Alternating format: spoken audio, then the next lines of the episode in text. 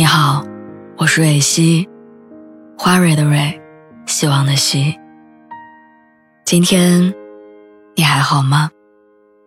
你可以在微信公众号和微博中搜索“蕊希”，每天晚上我都会用一段声音陪你入睡。听完今天的故事，祝你晚安，做个好梦。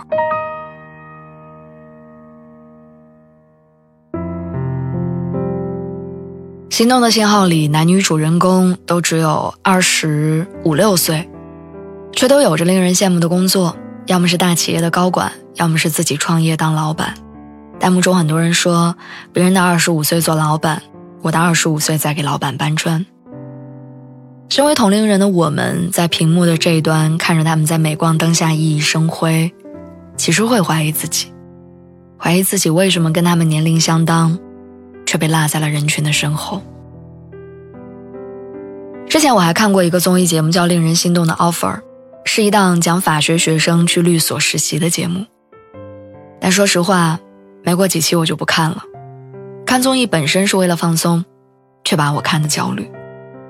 那些学生们，有人海外名校毕业，有人国内成绩出色，有人早在读书时期就拥有了丰富的实战经验，涉猎广泛，出口成章。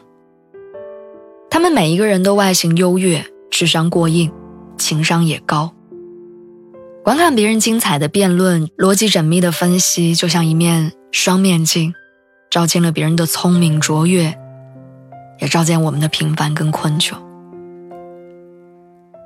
电视剧里，好像人人都住在精装修的高档住宅，开车上下班，休息就是出国度假，家里有做饭的阿姨，有专门照顾老人小孩的保姆。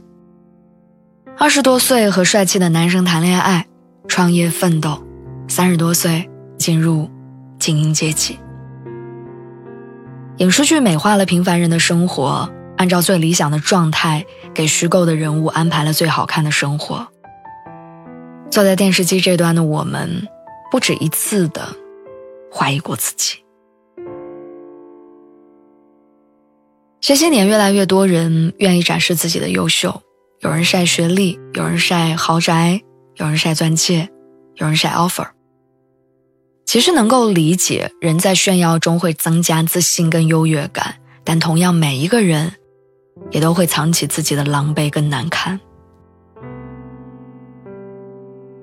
知乎上经常会刷到年入百万是怎样的体验，也不乏出现深藏不露的博主，会和你分享考上名校的经验、成功保研的技巧。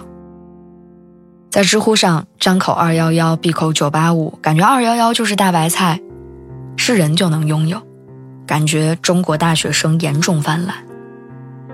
事实上，中国本科及以上学历的人口不足总人口的百分之五。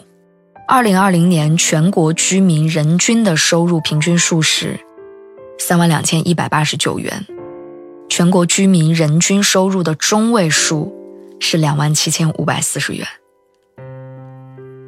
所以，其实你我都应该明白，考上清华北大的不是一抓一大把，人群里更多的是平凡而普通的打工人。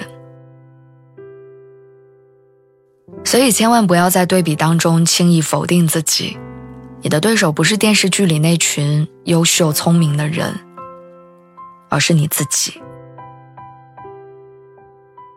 长城不是一夜之间铸成的，你才二十多岁。别苛责自己要尽善尽美。